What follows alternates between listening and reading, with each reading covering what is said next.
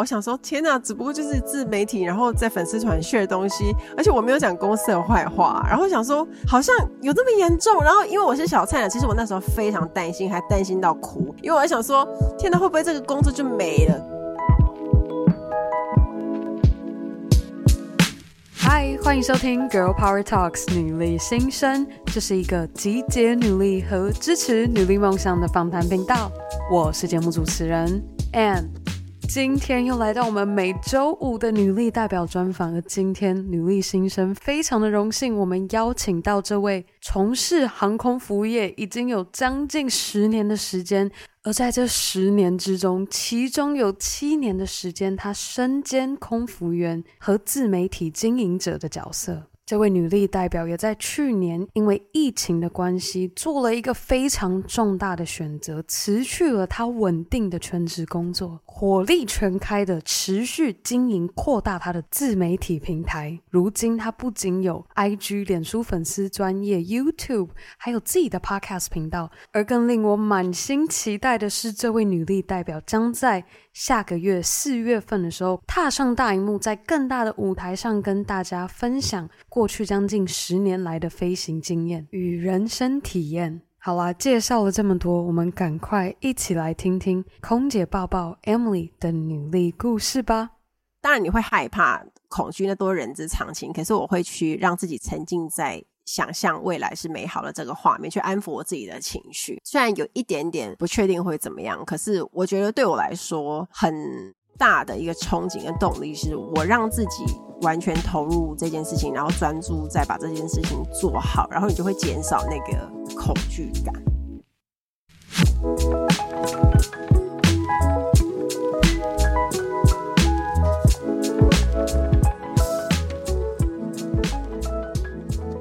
天 Girl Power Talks 女力新生非常的荣幸，我们邀请到空姐抱抱 Emily Post 的 Emily 来到节目上跟大家分享她的故事。我们先让 Emily 跟大家说声嗨。Hello，大家好，我是 Emily，很开心来上 Girl Power Talks 女力新生的访谈，已经期待很久了。感谢 Ann 终于把我邀来，他来邀请我的时候，我就觉得很开心。你不要这样说，这样子我真的是非常不好意思。没有，因为我还没做 Podcast 之前，就先发现到你的节目，那个时候我还在摸索怎么做 Podcast，然后我就开始听，感觉很像就是一个 Podcaster 的先驱。我当时收到你的邀约，其实我是很兴奋的。哦，谢谢，我必须得说。但我觉得我们每个人有自己在行的领域。看着 Emily 你在分享文字文章，或者是你在分享你的生活，或者是一些面对人生态度这些正能量的内容，都觉得有好多要跟 Emily 学。我们都会站在不同的角度，互相看着对方，觉得他好厉害。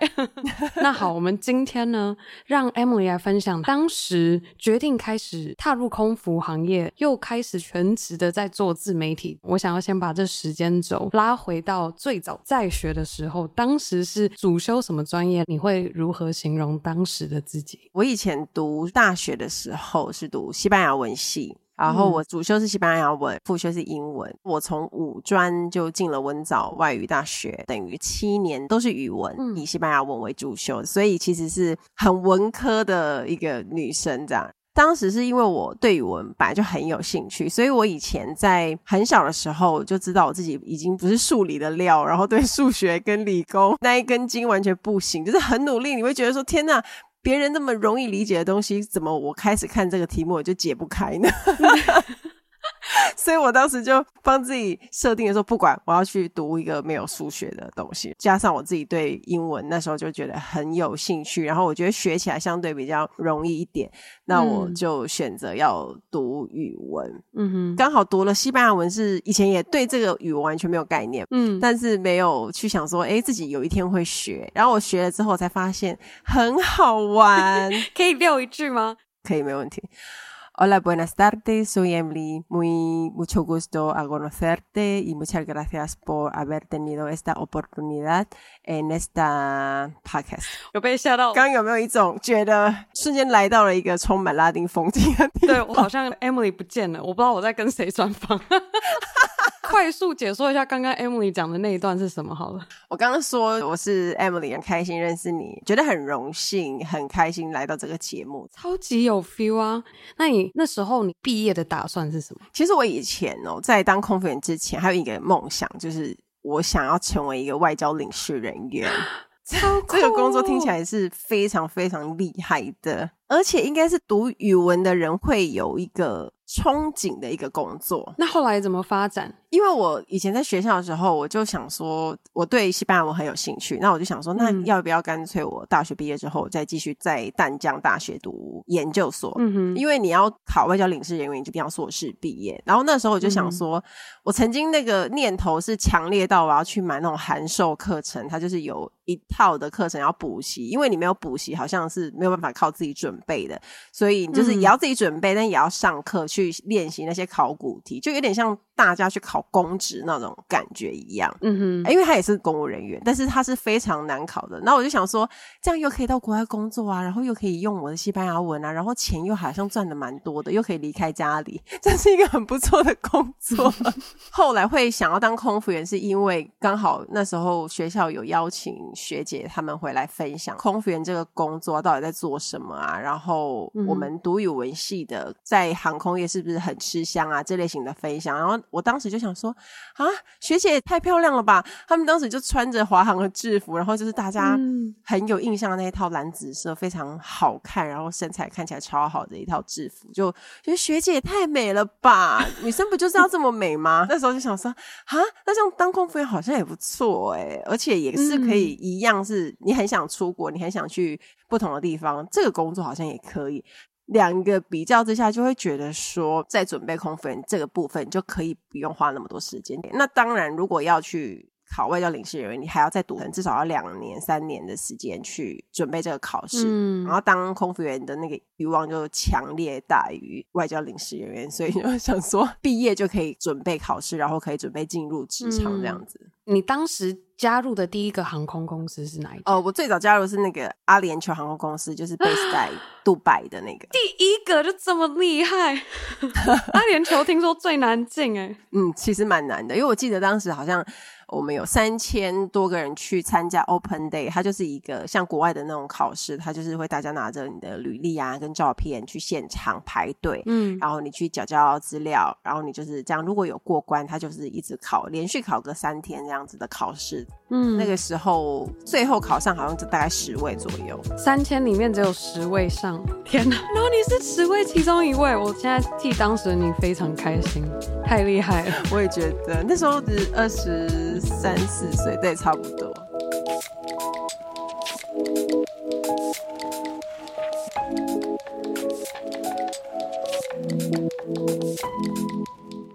相信现在正在收听的听众们，也许大概可以想象空服员工作内容是什么。但比较好奇的是说，看 Emily 能不能够跟我们分享，你花最多时间在调试的是哪一个部分？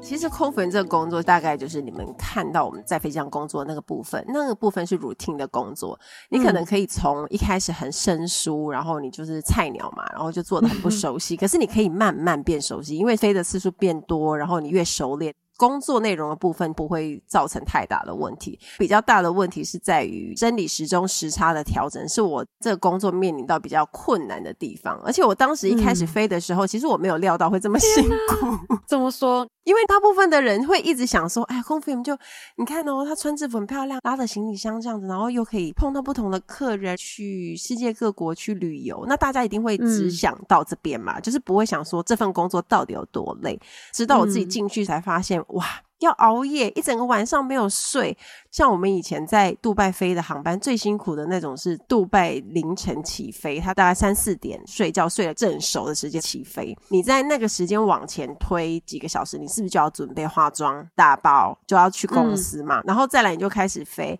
凌晨三点，然后就开始上班。然后比如说我们飞一个杜拜孟买的，好了，嗯、一个航班整个结束。一个来回班要到隔天的下午，可能十二点多一点多你才会下班，嗯，等于你整个时钟绕了一圈，你都没有睡，然后你又一直在大家很想睡的时候，已经是很疲劳的在服务，然后你飞机到了孟买之后，客人下飞机还要再上另外一批新客人，你要把他们带回杜拜去，所以。当客人是精神很好的时候，其实组员已经快要虚脱了。那个时候已经是经历了一整个晚上没有睡，然后你又要再欢迎新的一批客人，然后继续再做一个 service，然后大概三四个小时到杜拜，你才会真正的下班。天呐，真的很辛苦。辛苦。我现在就想到我以前自己搭长途飞机的时候，都会看到空姐真的坐在位置上会度过，我就可以 想象到底多累。可能她上那一班飞机前根本就是完全一点休息睡觉的时间都没有，就要开始上工。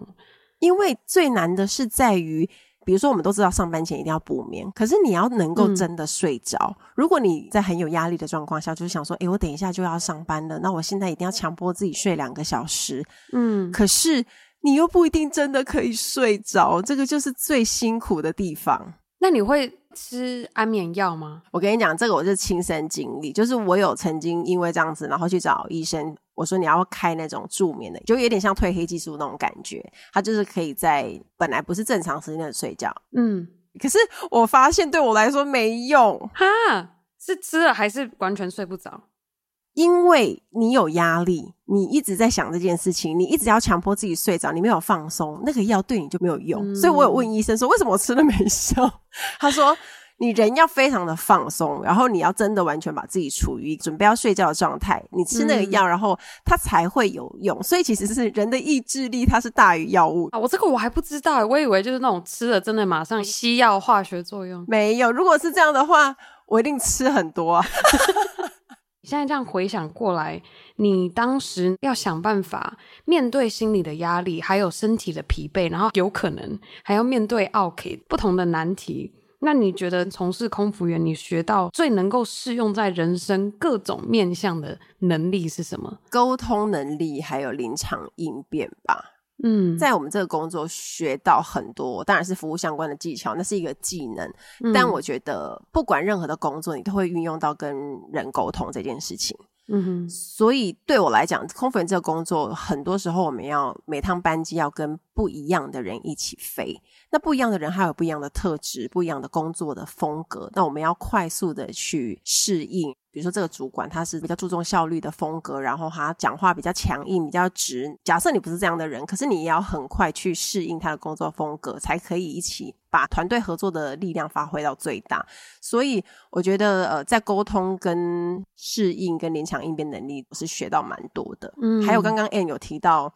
跟客人，他可能临时一个客诉，或者是他发生了一个问题。你要赶快想办法去帮他解决，或者是你给他一个解决方案。所以我觉得这个也是属于服务业相关工作都会面对到的一个能力。你觉得这个有没有某方面也帮助到你现在在经营自媒体的部分？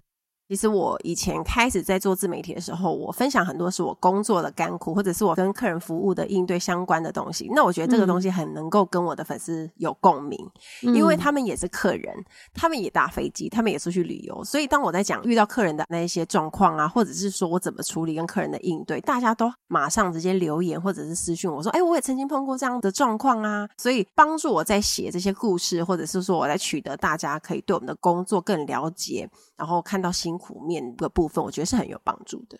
就你能够更好的去陈述给不是同样从事空服员的这些顾客，能够理解，能够看到你们的那一面。对，而且我的重点不会是放在说我要告诉你我的工作有多好，或者是我的工作是很梦幻什么的。我要告诉你的是，我的工作它有好，跟它有比较大家看不到的辛苦的那个层面。那我的自媒体，我就会想要把。这两个层面都会谈出来，我就不会可能只讲好的，或者是是只讲不好的。嗯，那我觉得这种东西就很有共鸣了。而且其实老实说来，也没有什么工作是不辛苦的啊。大家都只会看到，哎呦你好好哦，好像赚很多钱，或者说每天上班都穿很漂亮，可是又不知道人家私底下他们的生活是有多么的高压，这个也是我们看不到的。非常认同，你知道这让我想到去年我女力新生才做还没到一年。然后就有人问：“哎，你现在是不是就是靠 podcast 就赚很多钱？”然 后我想说，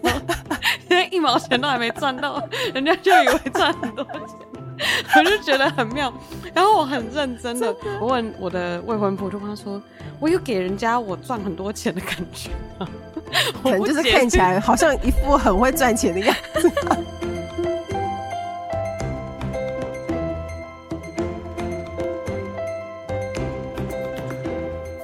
我现在比较好奇的说，那当时又是什么样的际遇，会让你决定要在一四年那个时候开始经营，然后跟大家分享过去没有人看到空服员辛苦那一面？其实那个时候算是我一个朋友，他很想考空服员。那因为我那时候有在开怎么面试空服，然后可能教一些面试技巧啊、美姿美仪啊，或者是说怎么样去回答问题那类的课程。嗯，那那个时候他就跟我讲说，他觉得我还蛮适合开粉丝团的，而且那个时候粉丝团还没有那么多人有，我记得。嗯，然后他就说，我可以在粉丝团上面分享我的专业的部分，然后也可以让很多人对航空业有憧憬、有兴趣的人，可以有一个非常完整的一个认识啊。然后我也教他们怎么考试，然后我也去分享我的工作的辛苦，或者是说我跟客人的一些故事。其实，在一刚开始，我还觉得没有什么信心，因为我觉得说，啊，我开了会有人看吗？该不会就是不到几千人之类的，说经营半天啊？结果后来就是这样一路一路往上啊。以前都会觉得自己做不到，可是当你头洗下去，是不是你就会努力把它洗完或者洗干净？所以有时候我们就会设想很多，然后想说会不会没人看，会不会没人喜欢？可是你做了，你才知道，你只是去想，你就是只是停留在那个思考的阶段啊。那你分享到什么程度的时候，你才开始进入到下一个阶段，开始有那种责任心，就觉得我要持续继续的分享更多的故事给你的粉丝们？因为其实我一开始是着重在分享考试嘛，嗯、然后事实上也是真的很多年轻人超想要成为空服员，超想要成为地勤的。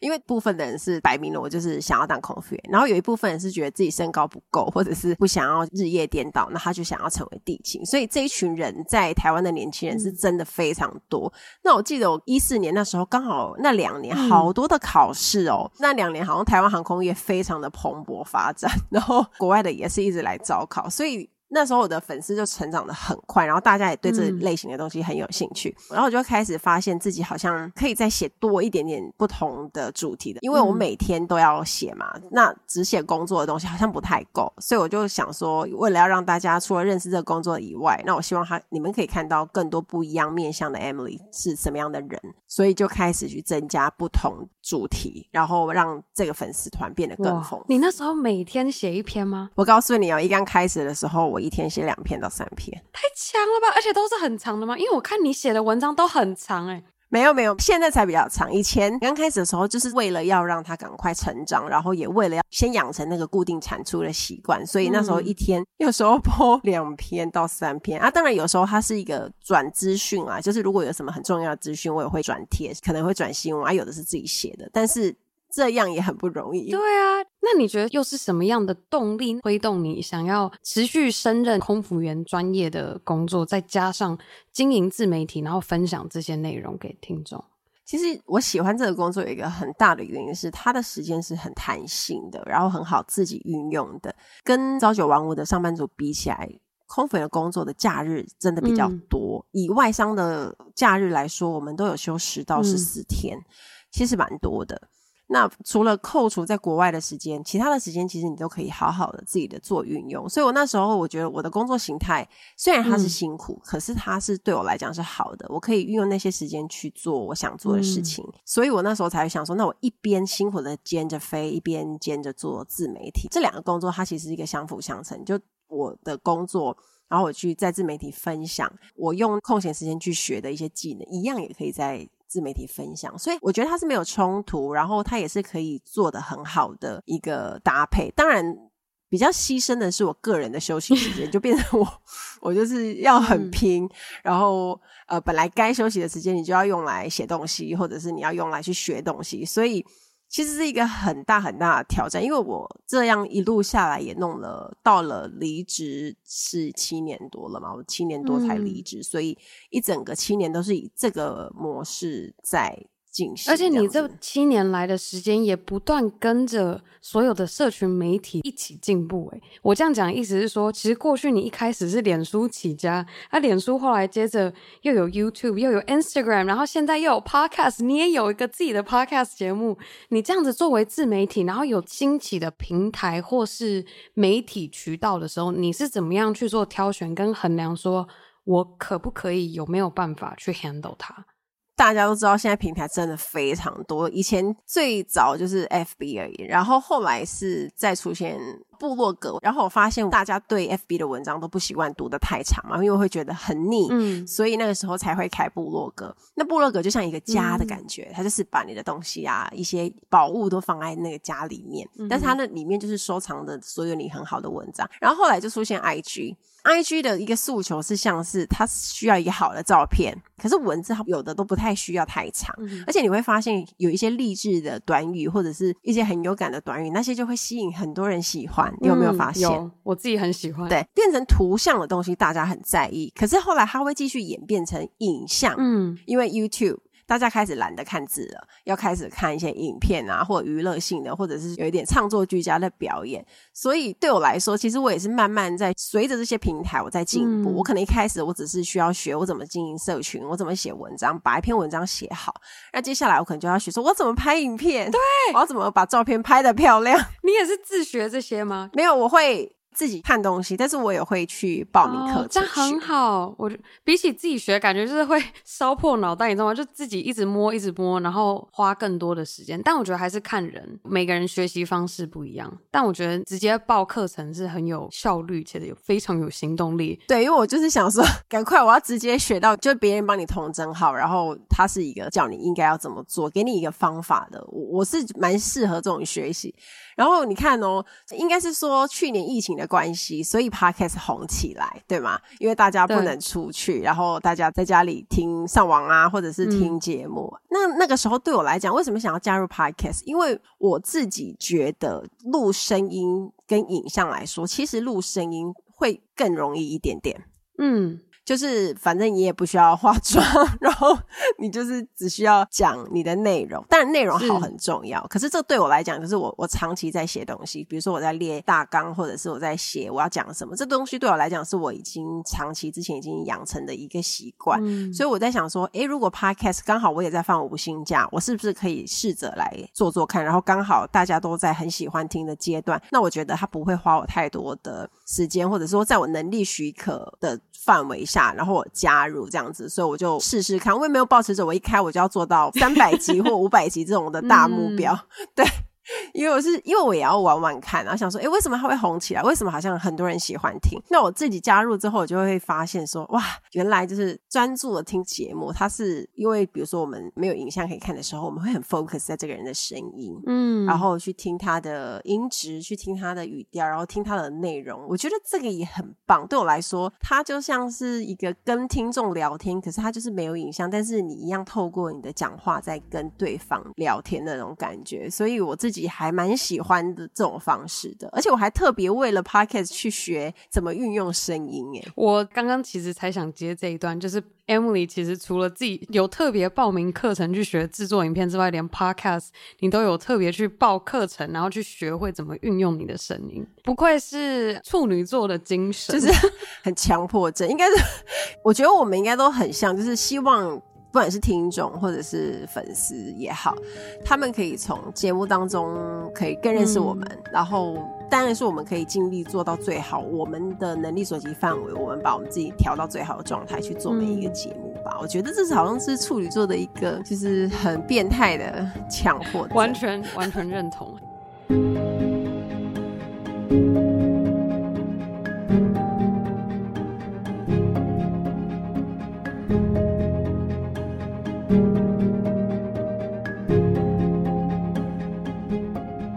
想就是，当然就是我们碰到新的事物的时候，要懂得去学习。然后像 Emily 的方式是，你会去报课程，去有系统化的去学一个新的东西。那除了要去学新的事物之外，经营自媒体这样子的工作。你还有什么样是你不断会面对到的难题？然后这些难题你碰到了，你都是怎么样去解决它？因为其实蛮多人不太知道，可能想说，哎，Emily 经营自媒体啊，又在飞什么，应该都是很顺利吧？然后赚很多钱吧？大概就是 就是像 M 会被误以为说你用 Podcast 大赚一笔之类的。可是其实经营自媒体当然它是会有收入，这是当然是肯定的。可是你相对的，像我们自己本身之前有在正职工作的人，也会有造成很多的问题跟阻碍。比如说我自己就很常被我的同事吧，或者是外面的人，嗯、不一定，但多数都是同事，他们就会去检举我，所以我面对的困境是我要很长，就是要回公司去见长官。天哪！还有这种可以内部检举，超多，我完全没有想过。其实航空业可能就是比较封闭吧，然后公司会希望大家就是可能要经过公司的同意做一些事情，或者是他希望你也最好不要，因为他会觉得你穿他的制服，嗯，maybe 他会 concern 说你可能会讲一些负面的，或者是。你可能会有一些事情是他没有办法控制的，嗯，那航空业就会有这个问题啊。那我记得我那时候刚经营三四个月吧，其实我就已经被检举了，才刚开始没多久。那你怎么被约谈？哦，就是。公司会寄信给你，然后就想说，哎，比如说 Emily，然后我们收到一个 report，然后说你怎么样怎么样怎么样，然后希望你可以在什么时间回来公司一趟，我们要来谈这件事情。然后你就会觉得说，天哪！然后我那时候是小菜鸟啊，我想说，天哪，只不过就是自媒体，然后在粉丝团 share 东西，而且我没有讲公司的坏话，然后想说好像有这么严重。然后因为我是小菜鸟，其实我那时候非常担心，还担心到哭，因为我还想说，天哪，会不会这个工作就没了这样子？嗯，因为那时候自媒体也才刚开始，然后比起工作没，其实工作会更重要，所以当时是真的非常的害怕，然后就是去见长官，然后就解释一下自己讲了什么啊，或者是有有没有干嘛。可是其实，在还没有去面对那种状态下，就会自己吓自己，就想说：天哪，也太恐怖了吧！就是会遇到这些事情跟阻碍啊。嗯。但是，就即便是这些东西，他也没有阻止我继续经营自媒体下去。这样，那我必须说，可能其实虽然我常常要被公司约谈，然后可能也一直到我要离职之前啊，前一两年都还有发生。其实我它就是在这几年当中在发生很多次吧。因为我还有最严重一次是被记了一个 written warning，就是一个警告信，所以。通常就是严重是这样子，你从 verbal verbal warning 口头的是第一阶嘛，就是一一般就是 verbal 就还好，反正就你也知道，就是口头警告。嗯。written warning 就是会有一个信件，然后再来就是一个 final warning。final warning 就是要在被炒了之前的前一个 warning 了。如果你拿到 final，你没有再有什么改善，或者你在犯错，你可能就直接回家这样子。这个就是外商他们在处理一些警告会这样子做的事情。嗯。应该是我不知道台湾的公司，但是外商公司都是大概会有这种东西。所以我那时候最严重拿到 written 的时候，我就想说，我就抱持着好吧，最严重就是没有这份工作。所以是已经检举到，已经后面就心脏变大了，就麻掉了。对，因为你会发现，其实，呃，我觉得我一直以来秉持一个东西，就是我在社群上分享的，没有什么太多对公司负面的东西。嗯、那我讲的很多都是真实或者是现实的东西。那对于空服员的 image，我觉得我没有去伤害到。然后我也一直是有在把自己做好，那我觉得也把自己分内的工作做好，所以我一直觉得我经营下来，我自己也觉得很对得起自己的良心的那一种啦。嗯、所以我我想说我要坚持做下去。那当然有一个很大的原因，是因为我希望未来可以借由这个东西去做转职，所以我才一直很坚持做这件事情。这样，嗯、可是别人可能会认为说你一直很一帆风顺，可是其实没有啊，因为还是会有。遇到的一些鸟事啊、小人啊什么的，就是你可能要带一些小人防小人戒指啊，干嘛的？你真的有带吗？感觉讲的好像你有带。有，我说我我那时候真的有，好不好？我那时候好像我就被检举没多久，就说我就。决定我要带一个防小人，结果没想到 还是有人检举，这也是太多，对，太多，就是你可能只能防一两个，但是你可能要带满整只手吧。我我刚才在讲，你是不是带的不够？因为你可能只能挡掉一两个，可是你知道，因为要检举你的人非常多啊，你又不知道同事是谁，而且我觉得我们很常面对到的东西就是女生工作的环境，只要是女生比较多。通常好像那种纷争也会多吧。我其实我其实国中的时候有被班上的女生排挤，啊、反正我就觉得，然后以前你知道从小到大长大都会说啊，女校就是八卦特多，然后就是很多什么排挤有的没的。对，女生就很容易敏感，很容易多想，然后很容易不开心。或者是觉得可能会产生一些公平的感觉，那、嗯、那个时候可能他这些人可能就会可能想说，那我要干嘛干嘛之类。那因为当然我假设我们自己不会，不代表别人不会啦。但是每一个人就是，我觉得女生多的环境多多少少好像都会有这种比较可怕的争执，所以其实反而男生好像比较少会去，哦，比较少会去检举啊干嘛，因为他们就比较直来直往吧，我觉得了，这是个性的关系。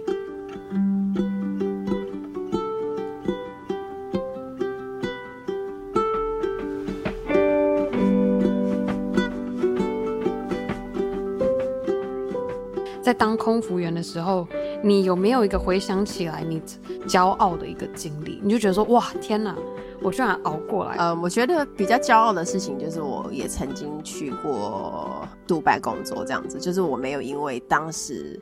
大家都觉得杜拜到底是什么地方啊？阿联酋航空会不会是一个骗人的东西？或者是大家会不会觉得说你到沙漠去就会回不来那种感觉？就是身边的亲戚朋友都还不是太赞同，因为他们不太认识那个地方，嗯、然后包括很多的民众也都不知道。可是当时我我就是毅然决然我要去那边工作，然后我真的有去，然后真的。跟很多来自一百多个国家的同事们一起工作了，我觉得那是我一生当中就是蛮骄傲的经历。然后当然也是空服员，因为我有两家的经验嘛，我是先到杜拜去，然后才到香港来，所以我一直觉得那一段经历是我觉得我自己还蛮喜欢、蛮骄傲的。当然他是很辛苦，可是你想起来就是哇，好在我当时有去的那种感觉。嗯，我很钦佩你那一点，因为我其实我当初要接到中国派驻的这个工做的时候，老板本来想要我派到越南，然后你知道我一跟家人说，哎、那个我可能不会去中国了，东莞了，我我可能要改去越南。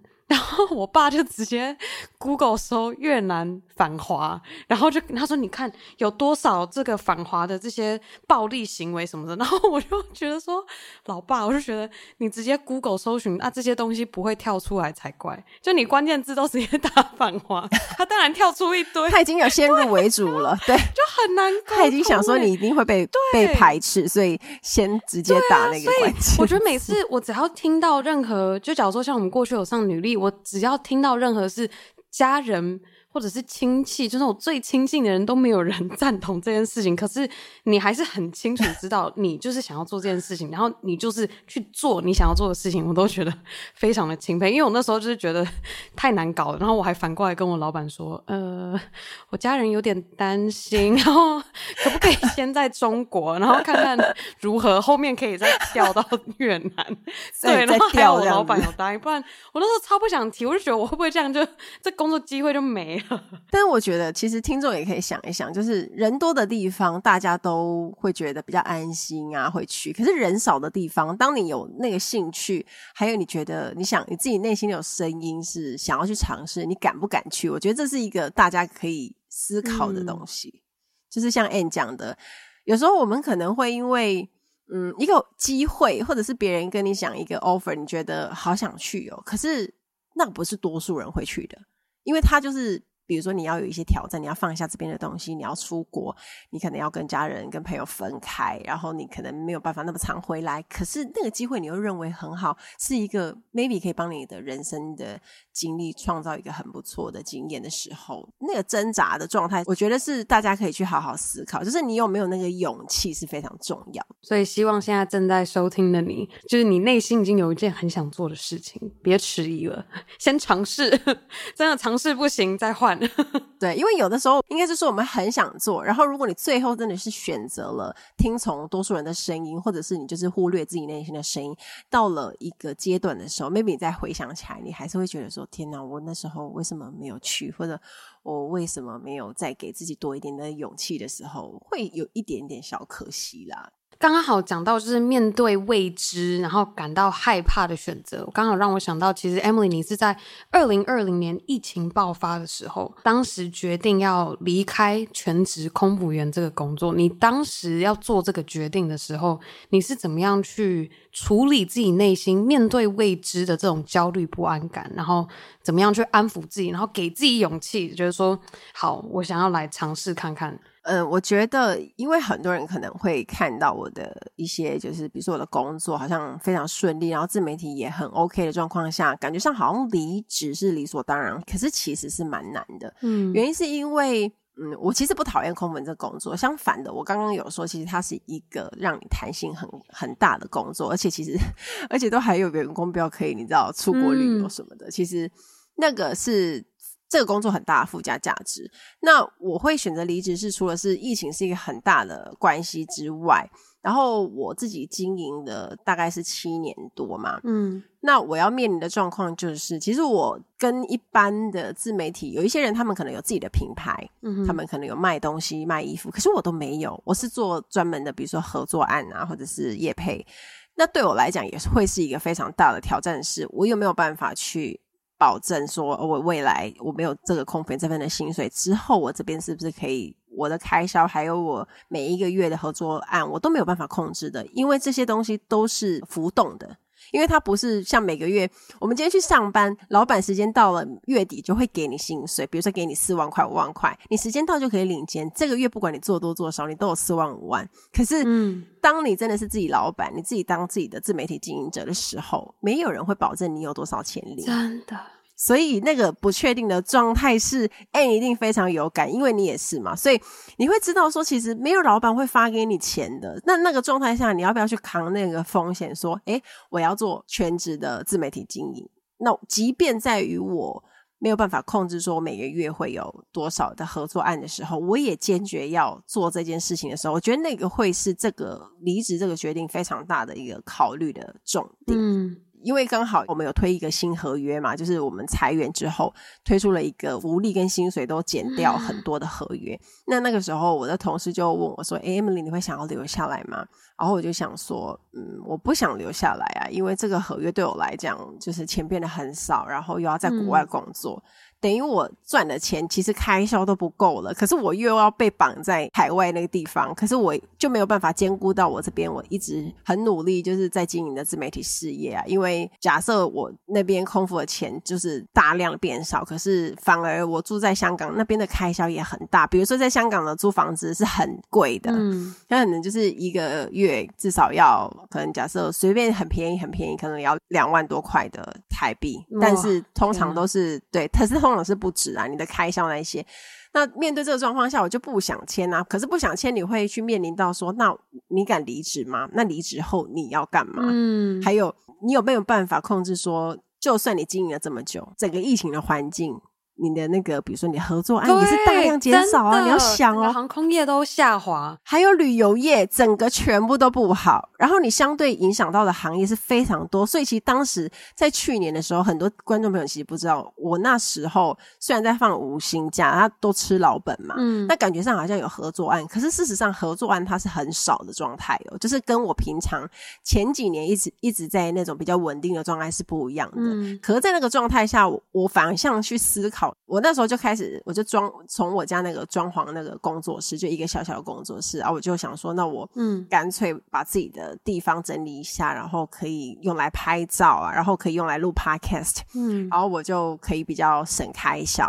可是我就是帮自己，因为那个 timing，我就加入了 podcast，想说，诶，多一个机会这样子。我想说，说不定做这个节目也有可能有拓展一些合作商业机会，也不一定。那在任何状况收入都不会太稳定的状况下，我能做的就是找一点方法赚钱，或者是说去开源不一样的路。当然，大家都会害怕，会恐惧。可是我跟自己讲说，我常常会喜欢用吸引力法则。嗯、不知道我有没有跟 Anne 讲过，但是我觉得这对我来讲很有用。就是我会专注在那个当下，然后我去想象模拟自己未来成功的画面。嗯，当然你会害怕。恐惧那多人之常情，可是我会去让自己沉浸在想象未来是美好的这个画面，去安抚我自己的情绪。所以当时刚好我一个朋友跟我讲说，我觉得 Emily 你应该准备好了吧？我觉得你这么多年这么努力，离职应该也没有什么好怕的。啊，他当跟我讲这句话的时候，我就想说，对吼。我自己这么辛苦一路走来七年多不眠不休这样，然后别人在睡觉的时候我在打文章，别人在玩的时候我在打文章，就是一路不是在打文章就是在打文章的路上的这种生活。嗯、我就觉得说，也反正这个工作应该是说我已经做了大概也是十年左右，然后呃看的也都看的差不多了。那也刚好因为疫情，刚好也让我自己做一个人生的周转，所以我就想说，好吧，那我就。拥抱这个不确定性，然后就想说我要全职经营自媒体。嗯，虽然有一点点不确定会怎么样，可是我觉得对我来说很大的一个憧憬跟动力，是我让自己完全投入这件事情，然后专注在把这件事情做好，然后你就会减少那个恐惧感，就就就不会等于是。停在原步，一直看着可能会发生 A B C D E，可是其实我们都还没跨出那一步的时候，其实当我们很专注在我们想要前进，就像你说，你会先想象，就是自己走到了那个方向，你可以先专注在那一个方向，而不是看着你可能会跌倒的地方。对，这就让我想到一点，我一开始学滑板的时候，嗯、呃，我本来是学滑雪，就是两只的，然后后来就是学两只脚站在一个板上滑雪板。然后那个教练就跟我说：“你滑雪板的时候要看的是看你要去的地方，不是看着地板。因为我一开始刚学的时候，我会紧张，我会一直看地板有什么，然后我就会一直狂跌倒。结果我真的就照着教练讲，他说：‘你看你要滑去的地方是哪里？’”然后我就看着我要滑去的地方，然后我就滑起来了，好棒哦！我觉得这个人生哲学，哎，很难吧？那个很好玩，我觉得你可以试试看。那你有跌倒吗？有，狂跌。我那时候刚学，就是回回家之后，只要坐在比较硬的那种，假如说餐桌椅子比较硬的，或者是坐在地板上，那个尾椎会痛，哦、因为摔太多，真的狂摔。可是可是学会之后超爽。我现在很喜欢滑雪板，就是转弯的时候很帅，好像呃帅，而且那衣服都超美，就是很很帅气，然后就 是可以呃雪上那样奔驰的感觉，哇好强哦，在雪上冲浪的感觉。然后，然后我也是学了滑板之后，才有办法在我的浪板上面跳起来，然后有稍微冲，对，所以很有趣。我现在永远都印象非常深刻，我教练那时候跟我讲那一句话，真的就。比较不会滑个，可能不到十秒我就跌倒。我的眼神就是专注点一改了之后，我就至少可以滑个大概一分钟才跌倒。但是晚一点跌倒就是进步，对，没错。我觉得他讲的很好，诶，就是专注在那个目标，不要去看你现在的一些阻碍，可是你专注在你要往前去的那个目的地。我觉得那就会让人整个的精神全部是。非常的集中在要把那件事情做好，所以反而你会可能因此激发你的潜力，或者是因此把你的恐惧赶走。我觉得这这个人生哲学超棒的。对，第二个例子就是我跟我另一半很常玩桌游，然后他经常跟我说，假如说我输的时候，我就说啊，我说差一点，然后他就会跟我说，因为你想着要怎么就是不输给我，可是你不是想着要怎么赢我。对，这种人生人生哲学吸引力法则真的很妙。而且你的用字会是在于赢，而不是输，就是因为你的用字要是正面的说，我要赢他，而不是我不要输他。这个我不要输，就有一个不，又有一个输，就是你知道吗？他就那个你到底是要怎么样？是你的指令都没有很清楚，然后你的吸引就哎，那就是要输他，真的。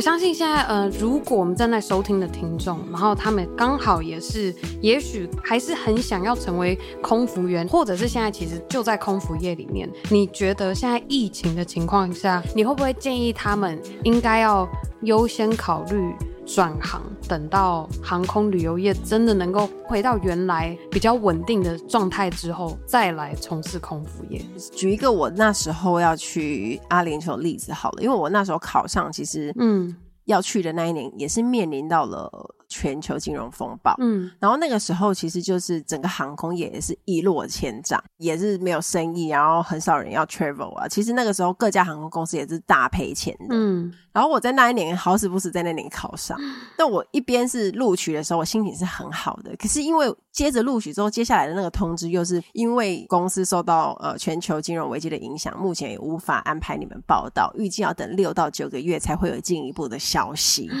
然后那个时候就想说，哎，你又把我推到天堂，然后又瞬间把我推下去地狱。因为我那时候心里是一则以喜，一则以忧，因为我担心说，好，那全球金流状状况要是没有好起来，那他会不会不联络我？嗯、会不会我就去不了了？那到底要等六个月到九个月还会再来找我吗？然后，所以我那时候就陷入一种比较忧郁啊，也是 always 很多的情绪当中。嗯、所以我其实还蛮能理解现在可能做无薪假，或者是他可能真的很想加入航空业，然后觉得遥遥无期的那种感觉。嗯、可是因为我刚刚一开始有说嘛，就是台湾才十个人考上，你要知道这个要是没了是有多难，因为下一次你都不见得还可以再考上。所以我那时候心情其实是跟大家一样那种很担心的。可是因为我那时候就把重点放在说，好，那既然要等半年以上，我就干脆就把重点先 focus 在别的事情上，我就是去找别的工作。那时候我就先接一些那种呃英文啊、西班牙文家教去上课。然后因为那个时候我是为了要准备去航空业，而我已经要离职了。可是因为你要兼顾你现实的，你知道你要吃饭啊，你要有开销，所以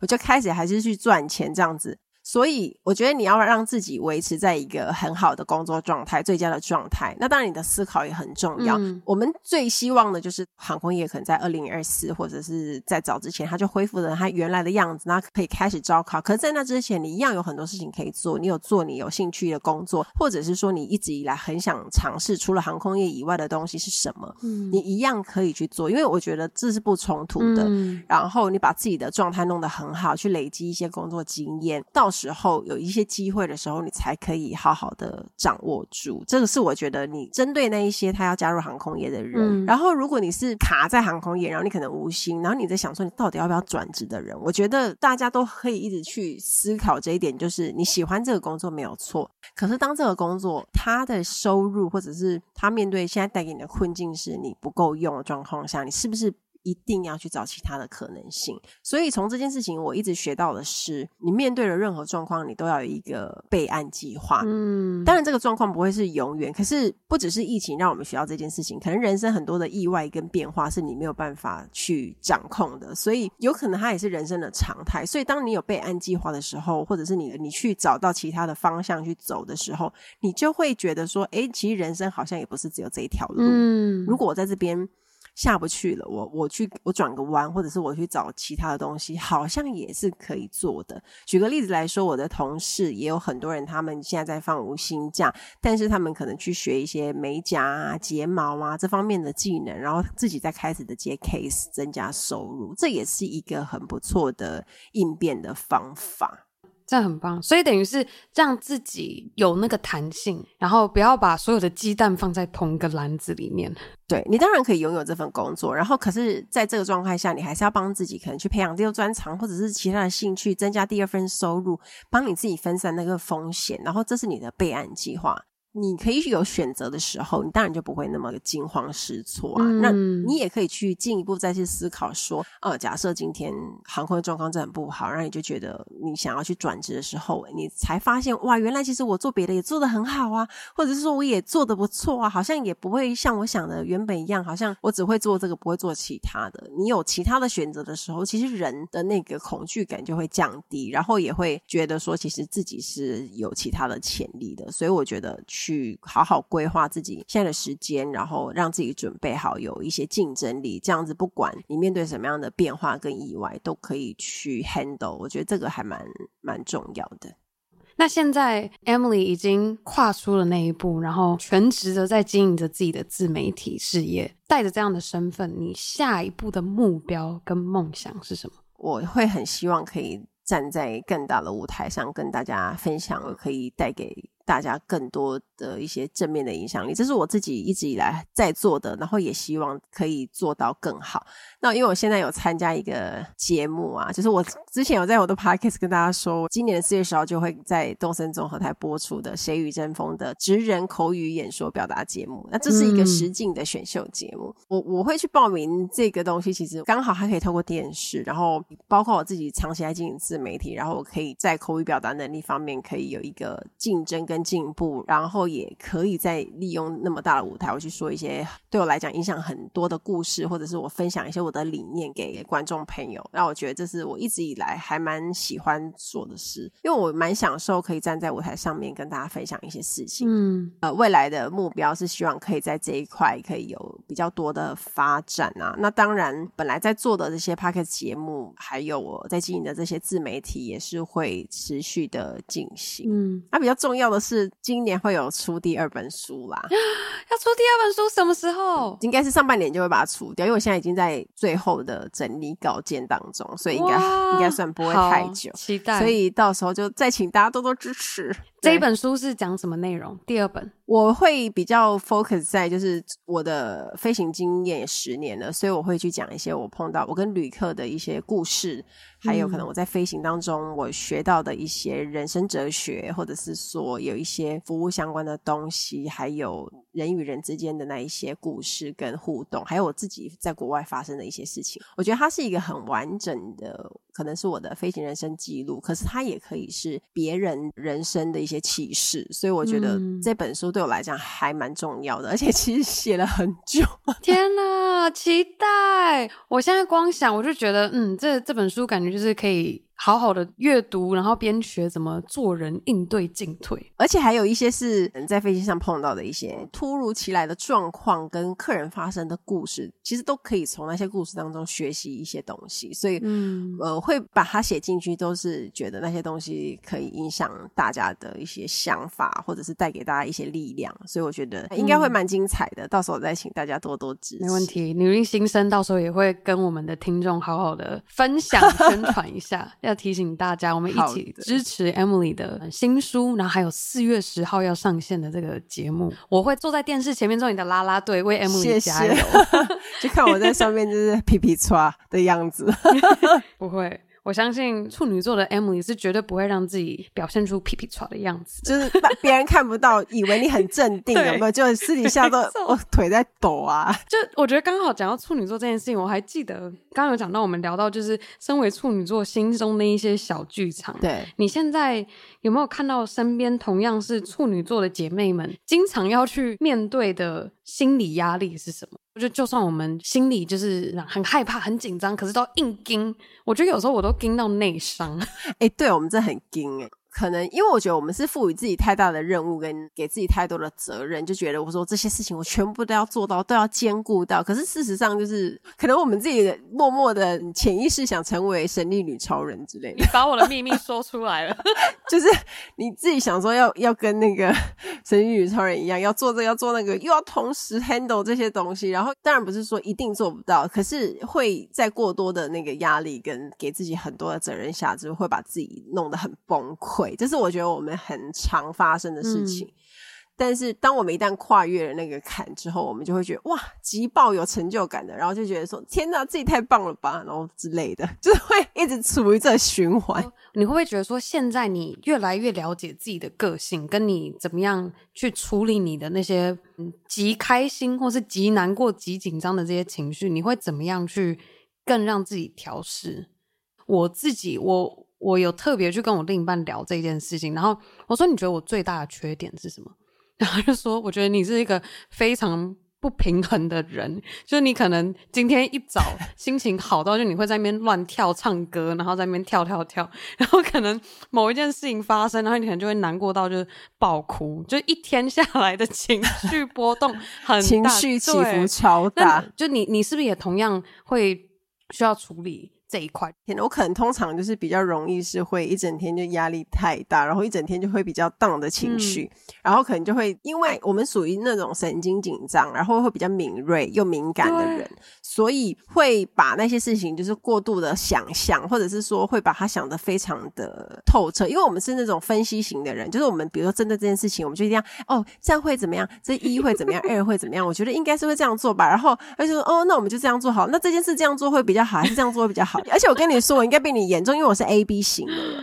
我是那种呃又有 A 的那个个性，又有 B 的个性，所以我其实有时候是非常冲突，就是有时候会想说，哎，好像是可以感性一点点，有时候要理性一点点，所以 你知道我的人生也一直在跟自己对抗，然后因为我的事情也是很多，所以常常等于说我在转换情绪，我要让自己随着越来越了解自己的这个过程变更快，就有点像是我可能因为这件事情我卡住没做好，我会有一点点紧张跟有点难过，可是我变成是说这个工作清单，我下面还有其他的东西要做啊，然后也很重要，所以我没有办法一直处于很荡的状况下，所以我要马上要先撇下那个一直搁在心中的那些，就是很烦啊，或者是烦躁，就赶赶快处理下去。所以我觉得这个东西是会随着嗯，可能年龄有关系，然后还有就是。变成自己可以快速的去转换那个情绪跟想法，然后赶快让自己全心的投入，专注在当下那件事情，而大于情绪。嗯，我觉得我也还在学，可是我觉得以前的这样子，一直到从学生，学生当然没有那么多压力，所以压力就只有读书嘛，就不会有一些工作。可是等到我们出社会，我们会有工作，会有家庭，会有人生，会有另一半，那些东西都是会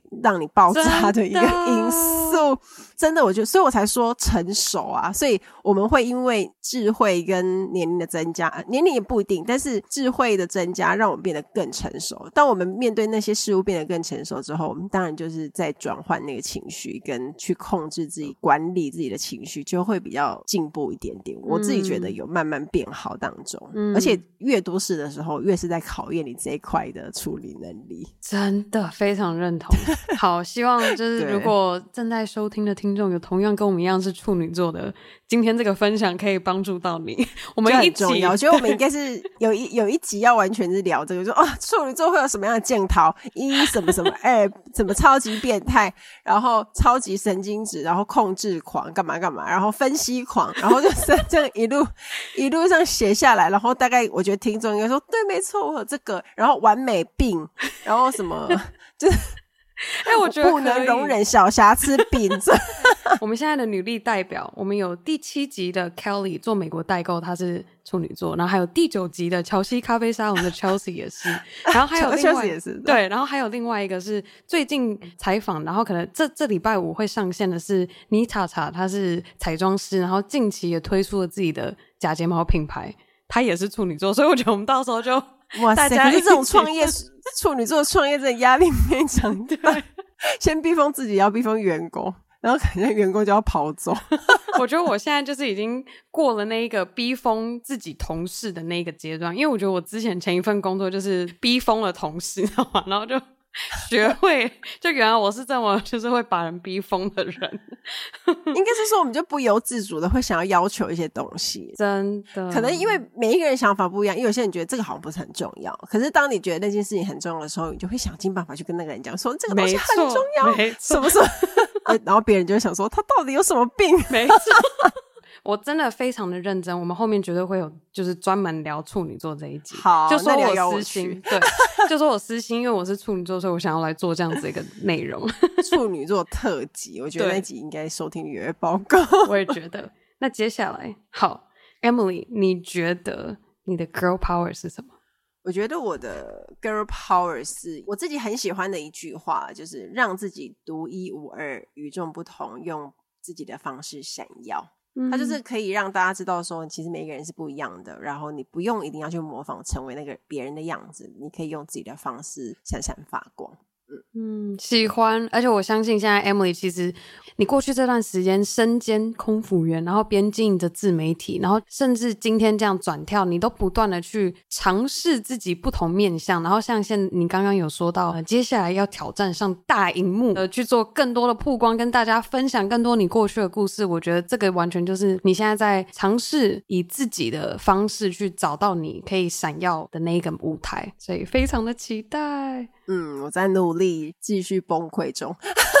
继续崩，不要让自己太崩溃。如果快濒临崩溃的话，随时可以打电话给我聊聊天。好，没问题。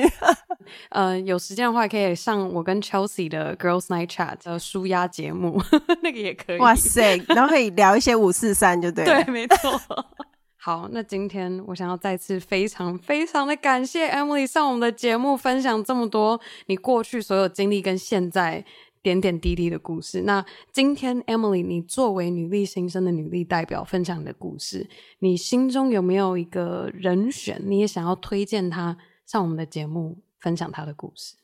好，我要推荐的这位女生，她是她叫洪培瑜，那她是一位作家，也是一位资商的心理师。嗯，那我自己曾经在我的 Podcast 节目有访问过她，我觉得她是也是跟我们年龄相仿，我觉得也是算。另外一种女力的代表，因为她也是一个心理咨商师，然后又是一个作家。那她其实她写了一本书，叫做《微笑忧郁》。那本书其实在讲说，女生常常有很多的责任跟身兼多职，比如说你要工作，在职场要非常努力，可是你回到家又要照顾小孩，然后照顾家庭啊。那尤其是有时候，比如说你可能单身未婚啊的女性，她可能要在工作上要表现得更出色的压力啊。那每个人其实他面对他自己不开心、很郁卒的那一面，要怎么样去抒发出来呢？还是就是因为我们常常都只能表现出很微笑、很阳光的那个面相，在一般人的注视下嘛。所以我觉得他那本书就写得非常好。然后因为刚好我在我的节目有访问过他，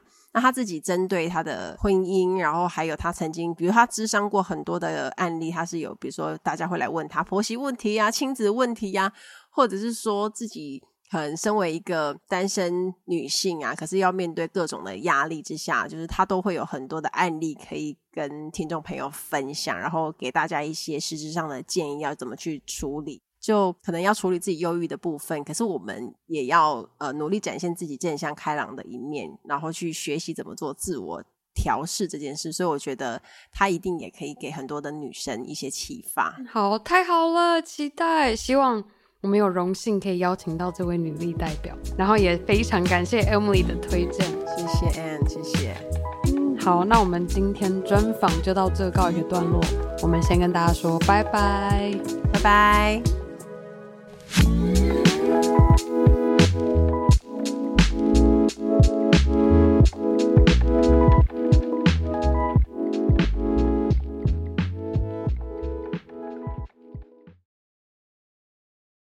好了，以上就是我和 Emily 的专访内容。希望正在收听的你和我一样，听着 Emily 分享过去的点点滴滴，也带给你满满的能量。让我们一起勉励自己，和相信自己有一个属于你独一无二的舞台。那最后的最后，想要再次非常感谢每周定时收听《Girl Power Talks》女力新生的你。如果你已经默默的支持着我们的节目，我很期待能够看见你在 Apple Podcast 上帮我们打星和留言，又或是直接在 IG 动态上标注 Girl Power Talks 的账号，让我可以认识你，而更好的，还可以和你的好姐妹们一起分享女力精神。好啦，那我们下周一 Power Monday 见喽